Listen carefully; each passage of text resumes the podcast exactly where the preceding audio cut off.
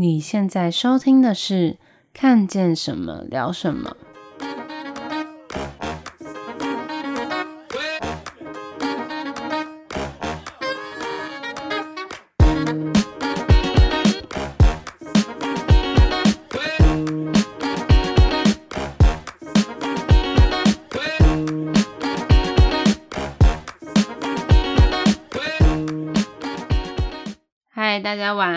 是 Keely，我是嘎嘎，今天又来到我们的 Warm Tag，已经是第几集啦？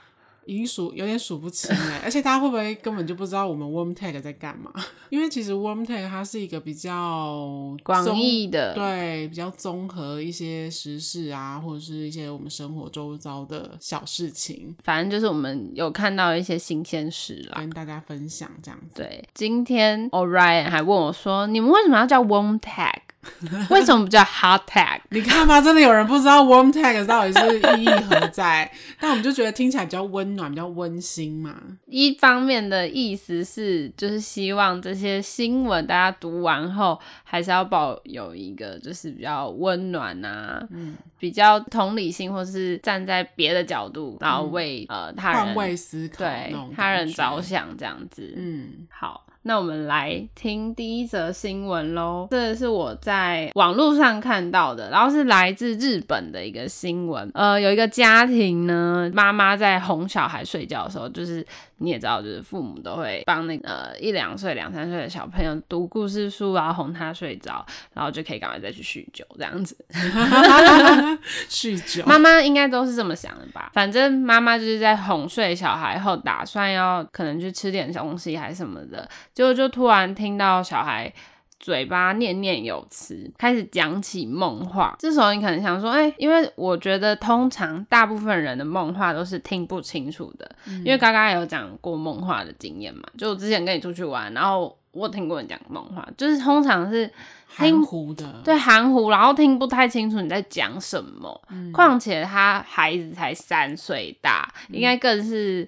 就还在牙牙学语，根本就听不清楚他说什么。没错，白天可能都讲不太清楚了。结果呢，他意外的讲得非常清楚，然后就一开始是念念有词，然后就说我我以前的妈妈很可爱，什么，然后很漂亮，然后又很温柔什么的。然后他妈妈就是满头问号，想说什么以前的妈妈是丈夫出轨还是怎么样？然后后来他就是想说，嗯，可能就是也不知道，可能从哪里听来的，因为小朋友不是很常会听邻居啊，还是什么什么，就是大人有讲到一些词语，然后他就自己把它拼成一句话。对，他以原本以为是这样，结果呢，过几天之后，他发现这这个情形就是越演越烈，就是晚上他通常都会。讲梦话，然后很清楚，然后会讲出一些很明确的人事实地物。那妈妈就是觉得，嗯，真的是很奇怪这样子。嗯、呃，妈妈也没想太多，就想说，嗯，小朋友可能是。呃，反正就是做梦嘛，对，会有很多的意境或是故事什么的。对，然后后来因为小朋友就是故事讲得越来越完整，然后就都出来就，就呃，他妈妈就上网查，发现呢，小孩可能在讲的是他前世的记忆。妈妈怎么那么厉害？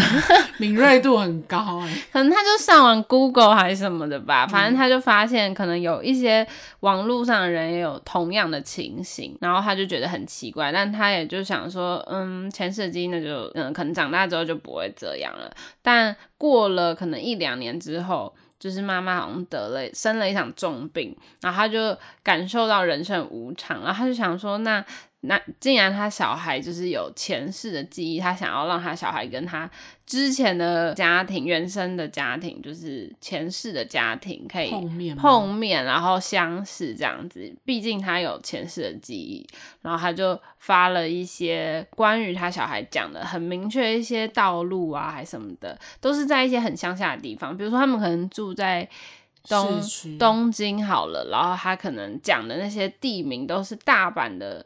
呃，郊区类似这样子，就是完全可能跟这个小孩完全没有接触过的地方，还有一些比如说车子的模样什么的，就三岁号小孩的地理怎么可能那么好呢？对，很不合理。然后最后就真的有找出，就是在网络上找出那个他前世的家庭，那前前世的家庭就是在大概呃一两年前，真的是有一个男孩过世，然后就跟这个小孩讲的很吻合这样子，但是他前世家庭已经不想要再提起，就是这伤心的伤心的事情，所以就。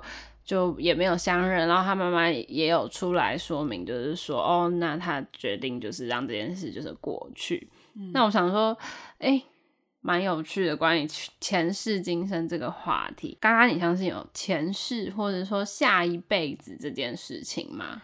哎，我其实有一点相信，哎，不过刚刚听你讲那个那个小男孩。找原生家庭的故事，我是不知道小男孩的前世是什么样的人。不过我很怀疑他妈妈前世可能是福尔摩斯之类的。很强，厉害啊！就是还可以这样子凭着他梦幻的蛛丝马迹，然后还给他真的找到很有可能是他原生家庭的那个地方，而且不是还在荒郊野外，超不合理的。而且从东京到大阪，他好奇心有多强啊？而且推理能力有多高，才能够做到这么高难度的一件事？从一些片段啊拼凑出来，可能真的有就是。对啊，他不是他如果不是警匪片看多了，对啊，如果不是什么警察，不然就是侦探的投胎转世吧。其实我自己啊，我自己的经验是，我不知道你会不会，应该很很多人不是都会有过，从来没有去过一个地方，然后第一次去的时候却觉得自己好像来过，或者是从来没有看过这个人，可是跟他初相识的时候就觉得好像认识，或是。彼此之间有一种很熟的感觉，很熟悉的感觉，这样子。每当我有这种感觉的时候，我就会觉得有可能是真的是就是前世的记忆的那种感觉，这样子。嗯，我是没有觉得有前世的记忆，但是我通常会，呃，我有时候会做预知梦，但是那个预知梦都通常不会记得很清楚，就是可能梦完就忘记了。可是我会在，比如说好几个月后的某一天。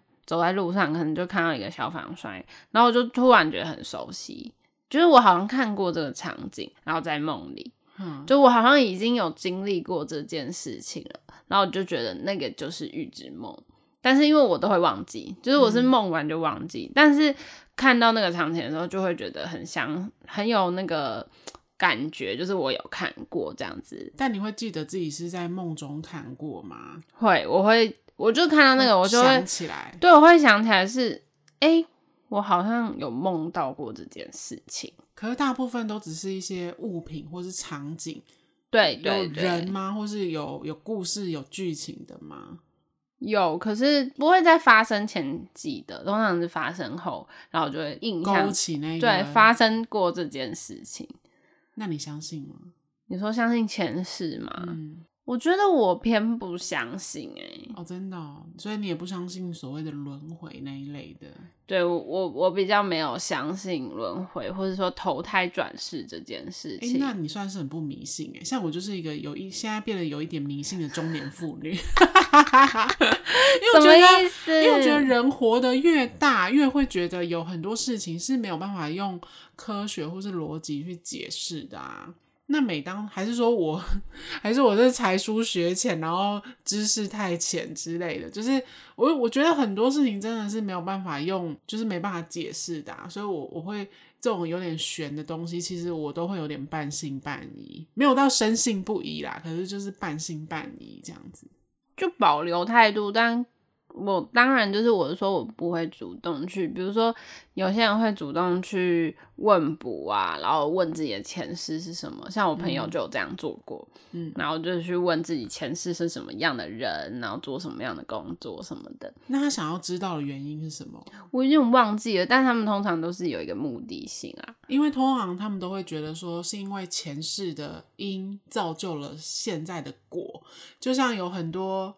觉得自己很命苦的 欧巴桑，都会觉得啊，一定是我前世坏事情做太多了，今生要来还。有些很多人是这种心态，但我不知道，就是像你朋友，如果是那种年轻人的话，他们去得知自己前世是什么样的人的目的是什么？诶、他那时候有跟我说、欸，诶，但是我有点忘记了。但他们通常都是会去听，然后你也知道，反正算命或是问卜的，通常也都会跟你讲一个解决的方法，但那个通常都有点模糊，嗯，就所以我觉得就是信者很信咯，就是听听就好。那我个人是不会主动去做这件事，嗯、所以我自己是觉得我是归类在比较不相信轮回这类事情的人。那如果真的有轮回，那你会在过奈何桥的时候选择？如果可以选择，你会选择喝下孟婆汤吗？就是你会希望自己像这个小孩一样，有前世带着前世的记忆，然后到下一世，还是你希望就是脑袋空空的重来一次，嗯，重新活一遍的感觉？可能要看我那一世的。那个人生顺不顺遂？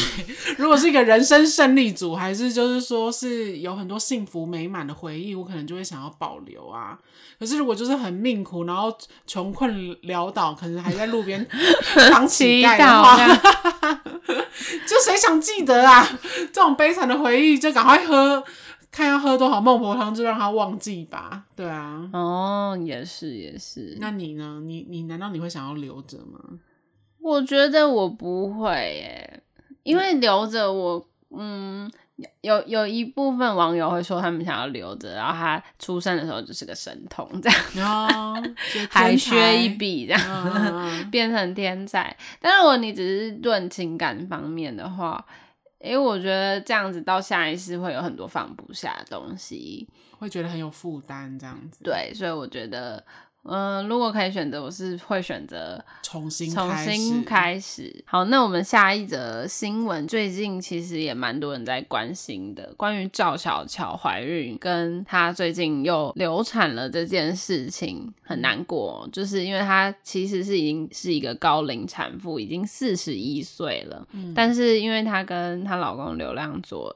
结婚四年嘛，然后她一直都有在社群媒体上表示，她很想要、希望可以呃，在这段婚姻里面再有一个孩子，因为其实她的老公刘亮佐已经跟他的前妻有一个孩子，然后他赵小乔跟他孩子其实感情蛮好的，我都有看到他们在他的 YouTube 或者社群上面分享他跟他孩子的互动，互动其实是呃，我觉得他是一个还蛮不错的妈妈，就是如果小孩出生在他们家，应该会蛮开心，对，他就是对于孩子这个方面，我觉得他的教育啊，或者说。跟亲子的关系是建立的很好，特别是嗯，她老公跟前妻的孩子嘛，算是很没有隔阂，看起来这样子。她一直希望可以再有一个小孩，然后就是她都是做那种人工受孕，需要注射非常多的针在她的肚皮上面，就是很辛苦。然后，呃，前阵子好不容易怀孕，就是宣布已经满三个月，但是过了一段时间又说就是停胎这样子，就是宝宝的心跳停止。我觉得对于真的很想要求子的女人来说，就是这当然是很很煎熬啊，很很心酸的一件事。但我觉得我刚好有看到这个新闻，其实我没有说很关注它，但是我有特别留意到有一些人在讨论记者对这一个。这个事件下的标题其实有点伤人。那那个标题是是这样说的，就是说孩子没保住，然后就是赵小乔的宝宝就是停止心跳，类似这样子。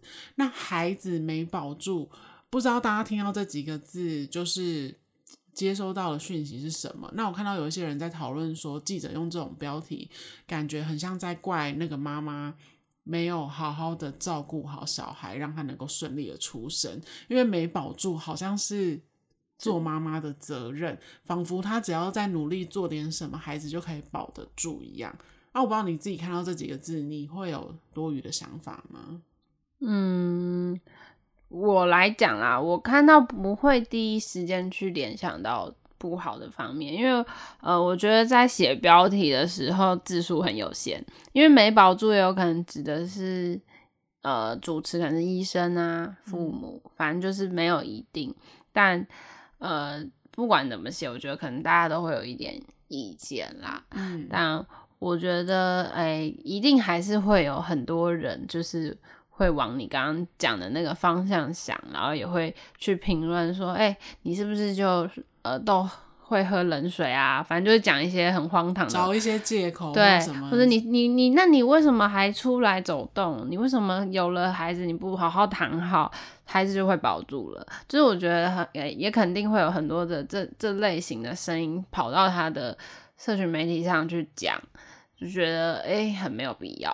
当然也是有一些人觉得有点小题大做啦，就是孩子没保住，只是陈述一个事实，并不是说就是怪他，就是没把小孩子照顾好还是什么的。但我觉得，因为呃，女生怀孕跟流产啊，反正就是荷尔蒙啊，内分泌都会接受到很多的变化，身体上的变化就会让心情浮动很大，所以我觉得。哎，大家就是不要做太多过激的言论去评论这件事情，毕竟我们都不是当事人。对啊，对啊，反正我们就是以祝福的心态就好了，希望他们不管怎样还是身体健康最重要。像你说的，就是其实他给人的感觉一直都是很阳光、很正面。嗯，然后虽然说就是这件事情对他来说一定会造成一定程度的伤害，嗯，但我觉得也是一个人生的经历啦。对啊，就是打击肯定还是会很大的，嗯，但我觉得，嗯，不管他之后决定还要不要继续，呃，就是做人工受孕，都还是祝福他这样子。那下一则新闻也是一个有一点难过的那个新闻，吴孟达过世了，大家的回忆。说起这个吴孟达，就是我算是从小 看着他的电影长大的。我其实也是算是从小就一直有接触到他的影视作品，特别是跟周星驰。对啊，因为他们就是真的是合作很多年的、嗯、黄金拍档，对，黄金搭档。我记得他们最早合作，我 不知道大家有没有听过《盖世豪情》。其实情节是演什么，我根本全部都忘记了。但是那那是那是一部电视剧，就是其实周星驰后来几乎都拍电影。对，他的电视剧是真的，他非常早期、非常年轻的时候拍的。然后那时候他就好像就已经跟吴孟达一起演戏合作了嘛。对对对，但是内容我是完全都忘记了啦，我只记得什么赌圣啊、赌侠啊、什么功夫足球那一类的。对啊，因为我接触到的也大部分是。电影开始，对，其实我们年纪相差有一段距离。那你你你自己对于他印象最深刻的电影是哪一部？你记得吗？印象最深刻，任何或是你现在可以立刻想到的一个角色之类的。我忘记他的电影名称嘞，忘记了。那角色你也不记得了吗？功夫足球，嗯，然后还有。赌侠还是赌圣，我忘记了，嗯，反正就是其中一个。我觉得那个我印象都蛮深刻的。我觉得他虽然都是拍喜剧居多，可是他的喜感，我觉得要说是扮丑嘛，我觉得他算是除了扮丑之外，他还有给人家一种。很有亲和力，很像是我们邻居的感觉，欸、对对对，就是不是那种很刻意的去扮丑还是什么的，就是有一种很生活化的搞笑的。因为我觉得那时候我看他们两个作品跟电影，我觉得他们会红，呃，有一部分原因就是他们会给你一种很熟悉的感觉，但是稍微有点夸张化，就是它放大了你生活中可能会遇到的事情，比如说，诶、欸。你隔壁的邻居可能就真的是穿的穿的很邋遢，然后真的卷着发卷出现，嗯，但是他们会有点夸张的丑化这件事情，夸就是让电影看起来比较搞笑嘛。但是你会觉得，哎，好像有点熟悉，好像看过这个画面哦，或是发生过这样子的事情。我觉得。就是会让人感到很有同感，然后很有亲切感，同时又觉得很好笑，所以就才会那么的深入人心。那其实之前不是有很多新闻一直说他传出跟那个周星驰不和啊，还是他们老死不相往来之类的？但你你自己你自己觉得这件事是真的还是假的？我觉得，嗯，因为其实。这件事的发生，那时候他们好像有出来声明说，就是呃，吴孟达就是那时候有说，就是周星驰在二零零四年要拍《功夫》的时候，就有邀约吴孟达要一起拍这部电影这样子。嗯，但是后来就是因为档期敲不定啊，什么什么等原因，反正就没有找吴孟达一起演出就对了。然后，诶、欸，有人就说他们就结下了。梁子，然后就交恶这样子，但是后来后哦，因为后来吴孟达就出来说了，哎，我们现在的关系好像就是那种老死不相往来的关系这样子。但是其实他也一直后来有声明说他们其实没有交恶什么的。那我觉得我们就是不是身边人，也没必要就是去探讨那么多。对，其实不知道不重要，而且其实我看这一次就是达叔过世嘛，嗯、然后。也有人就是，当然也是会有人去访问那个周星驰，然后或是他周遭的朋友。那那个达叔周遭的朋友就也有表示说，其实在他发现他自己有这个病，然后就是可能呃已经很严重的时候，很严要很严重之前，要恶化之前，就是周星驰都有一直过去关心，希望可以帮忙什么的。所以我觉得，反正这个就是雾里看花，大家也不知道真假。对，但其实我觉得应该是说，我们太习惯于他们在电影中那种很一搭一唱和谐的感觉，嗯、也许那就是只是一个工作上专业的表现，嗯、并不代表他们就有私交或什么的。可能他们根本真的也没交恶，只不过他们私生活就是各各有各过各的，但也没有。也没有说，因为感觉他们两个就是一个很不同世界的人呢。因为我不知道，我对他有印象很深刻，是他有一次去上《康熙来了》，然后有聊到一件事，就是他年轻的时候，因为他。演那些谐星什么很很快就红了嘛，那赚赚钱就也赚的很快很多。然后呢，他有一些陋习，就是例如说他爱赌博啊，然后干嘛，然后就因此欠了一大屁股的债，然后甚至会跟他这些演艺圈的朋友们借钱这样子。然后，然后我记得他那时候好像跟不晓得是跟什么什么周润发借嘛。然后周润发就是不借他，因为他觉得他这个钱是不值得借。然后那时候吴孟达还曾经觉得，就是周周润发是一个很无情无义的人，这样子。对，但事后事后他知道他不借的原因，是因为不希望他这样一错再错下去啊。所以其实他有他有就是对这件事表达出他自己的。想法跟做法的，就觉得就是反省，其实是自己不对，不应该那么烂。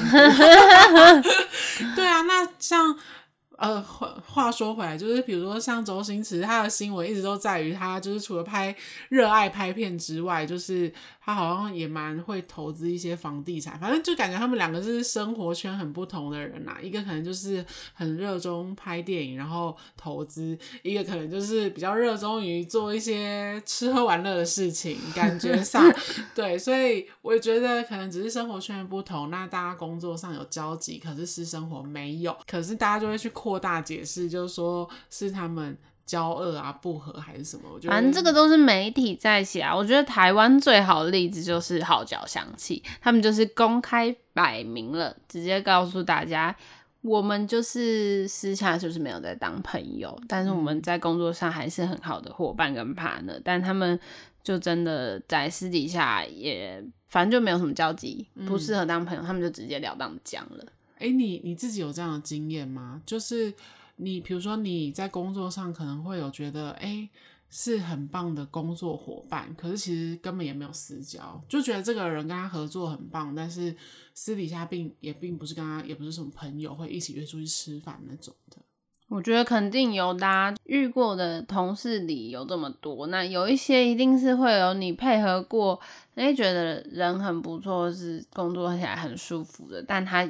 就是只能是同事，或者只适合保持在同事的关系，不适合进一步。而且我通常也不太喜欢私生活跟就是工作就是混在混在一起。我觉得还是要切开比较好，还是要保持一点界限。对，跟距离就是有距离的美感。所以 maybe 他们就只是这样子而已，就是觉得就是觉得工作上。很合得来，但是私下还是有保持一定的距离，这样子。对啊，就是有一种哎、欸，我们也还是不错的同事，偶尔可以问候，但不见得会是天天见面，还是很常联络的朋友这样子。嗯、那看到他这一次过世。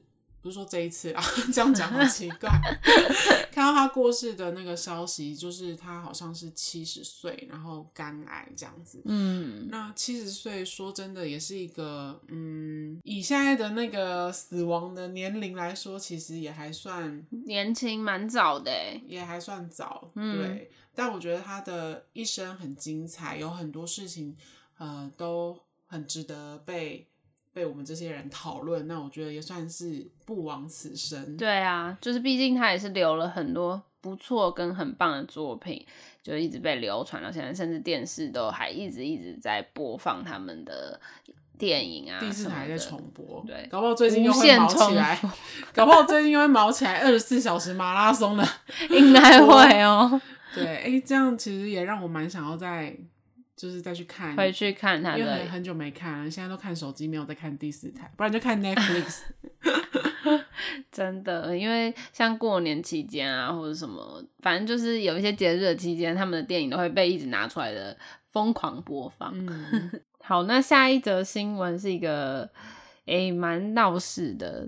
有一个女子，对，一个泰国的女子呢，她就是有了轻生的念头，然后她就想要跳河自尽这样子。但是呢，她跳河之后就发现，哎，会游泳，结果游的还不错，结果就居然要自救了。这什么荒谬的新闻？你是说有一个女的她想死，然后打算投河自杀？结果呢，跳进去的时候发现自己会游泳，然后就游上岸这样子。对，他发现他自己会游泳，就死不了，还浮上来。然后结果他就以那个仰视的姿态，然后就边哭然后边游这样子，然后就飘在那个河上。然后警察发现就只好把他捞捞起来，捞起来这样的把他救上来。警方还很担心，就是他情绪不好啊，发生什么事情想要关心他，但他就说没有没有没有没有，反正就是。没有轻生成功就对了，就是把他送回家里这样子。希望他泡泡水之后也比较清醒，对，脑子有清楚一点，就是比较希望大家还是要珍惜生命，不要这么荒唐，好不好？什么样的新闻都有，是说他这样也还会被发现，也是蛮奇怪的。就是因为他好像是跳了那个很著名的，对，是是泰国清迈古城区非常著名的一条河这样子，那他根本就是。根本就是有点想，他就是想要找到关注，这样、啊、刷存在感。对呀、啊，是不是？好了，大家还是不要用这样的方式在社会上刷存在感，也是蛮不好的哦、喔。珍惜生命，对，珍惜生命。好，那下一则新闻是一个冷知识，大家应该现在刚要那个春天嘛，前阵子就是冬季的时候，大家很爱的一个搭配单品。就是帽子，那帽子里呢，比较亲切、近人意的，就是毛帽，然后上面有一颗毛球的，算是蛮多人喜欢的一个单品吧。你有想过那个毛帽上面的毛球是有功用的吗？啊，那不就只是一个装可爱的设计吗？就是显年轻，啊、就戴了就可以减十岁。对啊，不是不是就是为了这样而存在吗？它有什么功能？其实不是，诶、欸，这个毛帽的设计其实是以前呃欧洲就是海军的源自海军的帽子啊，就是海军帽子就有点像是贝雷帽，但它上面有一颗毛。毛球，反正就是有一个球状的，听起来有点可爱，很可爱。大家可以 Google 来看一下哦。呃，海军的帽子那时候就是水手嘛，他们就是会戴这样子的帽子，就是贝雷帽啦，上面有一颗球。那那个时候的用意跟这个用途呢，就是他们在船舱里面的时候呢，因为船舱都很窄很小嘛，就是他们可能都很高大，所以呃都要弯腰什么的，但是他们就可能在。挺起就是要直升的时候，非常容易撞到头。这个球就是有一点在提醒他们，你头要撞到喽。就是一个侦测系统，就像那个汽车带有那个侦测倒车的那个 系统一样，是不是？没错，就是快要碰到的时候，就会先碰到毛球，那你就会意识到，哎、欸，要撞到，要撞到，就不会那么快速的去起身撞到，算是一个缓冲啦。所以它其实是有功用的哦、喔。好冷门哦、喔，你怎么会发现这件事情呢？我觉得，嗯，我觉得蛮有趣的，就是日本的人知识节目，就是播放出来，然后分享给大家。然后，如果大家想要知道刚刚讲的那个海军的。帽子到底是长怎样？大家可以去 Google 一下法国海军，因为现在法国海军帽子还是跟以前水手的我刚刚形容的那个帽子样貌是一模一样的，就是还是一个帽子，然后上面有一颗球这样子。对，真的是蛮 cute 的，因为你可以看到一脸严肃、一本正经的军人，然后一排全部戴着，上面有一颗毛球。等一下录完我就去 Google 一下。好，没问题。好，然后下一则新闻呢，是一个比较严肃的话题，但是也是最近呃，我觉得需要大家来关注一下的一个话题。其实已经是一个很长久的问题了，呃，就是 Hashtag Stop Asian Hate 这个问题，呃，丑雅嘛，其实一直都有，不管是。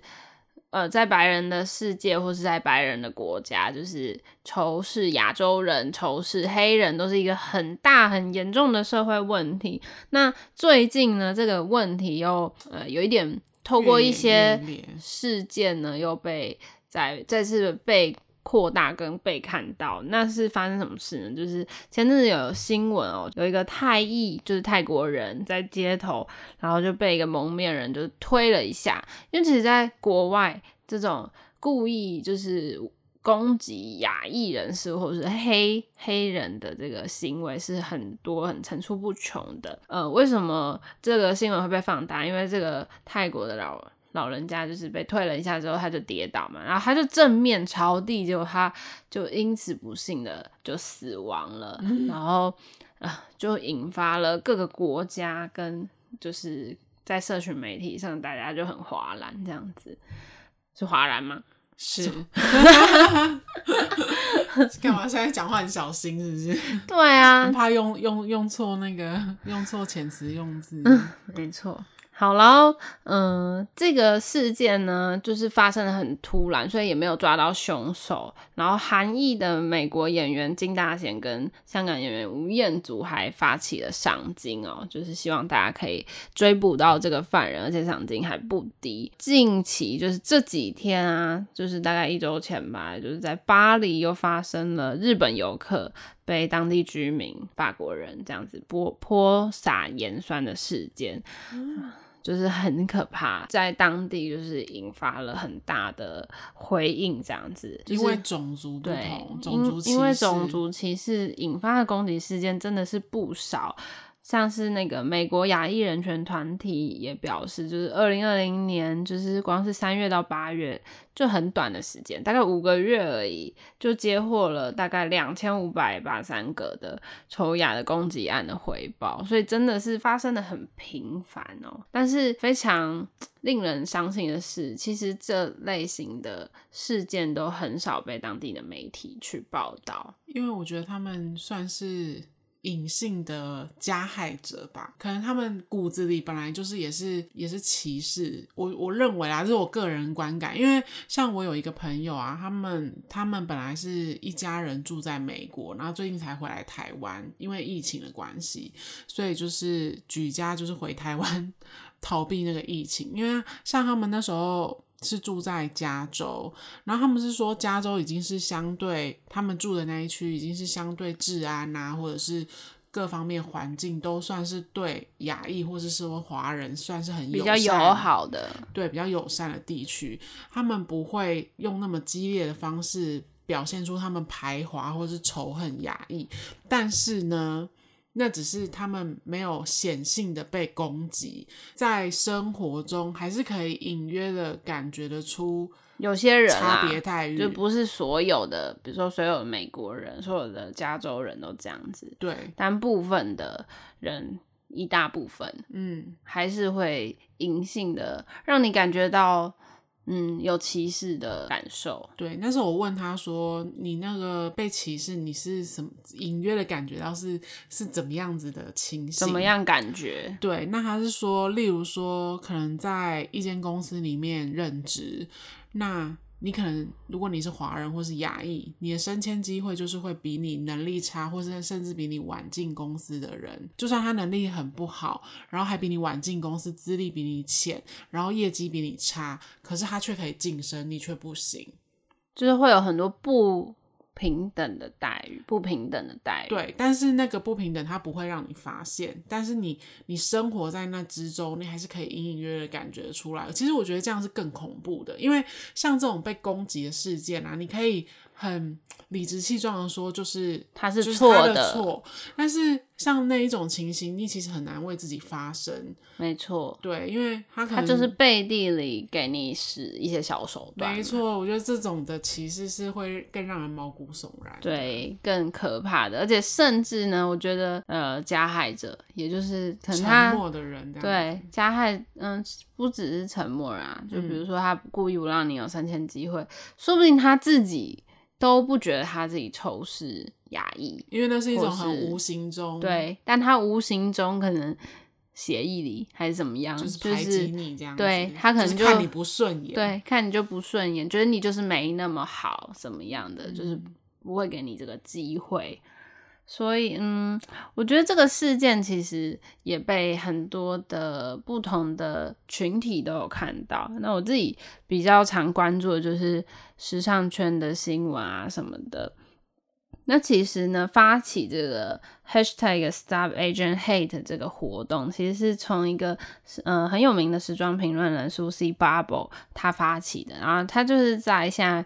诶，很热门的那个社交媒体 Clubhouse 上面有开一个房间，然后讨论到这个新闻跟这件事情，然后就发起了这个 Hashtag 的运动。那其实响应在国外响应的人也蛮多的，呃，有新闻媒体表示，其实他响应的程度是如同 Black Lives Matter，就是关于黑人的被警察就是执法过当，嗯，执法过当，然后压断他的那个。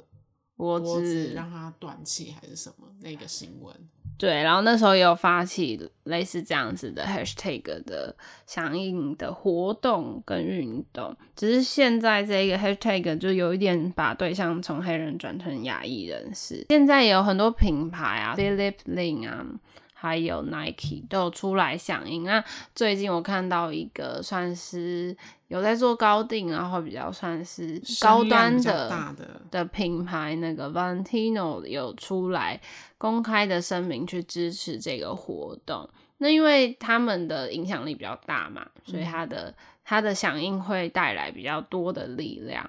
那这反正就也跟他们现在主理人有关，因为他主理人就是也同时呢一直有在关心多元族群这个议题，然后在他们的秀上也诶越来越多在呃聘用更多的有色人种啊等等的，然后也从他的作品上会看到就是关心这个议题这样子。我觉得诶这个 hashtag 这个运动呢也。希望可以被大家知道，那大家也可以去查一下相关的新闻那、有了解到事情的话，也也欢迎大家可以响应这个活动，就是可以在你的社群媒体上发起这个 hashtag，然后去响应一下。毕竟我们也都是亚洲人嘛，嗯，对啊，就是遇到这样的事件，有有时候这种算是一种软性的发生。对，因为虽然怎虽然说我们不是一个像。Valentino 这么这么有有可以影响力比较大的，对，但我觉得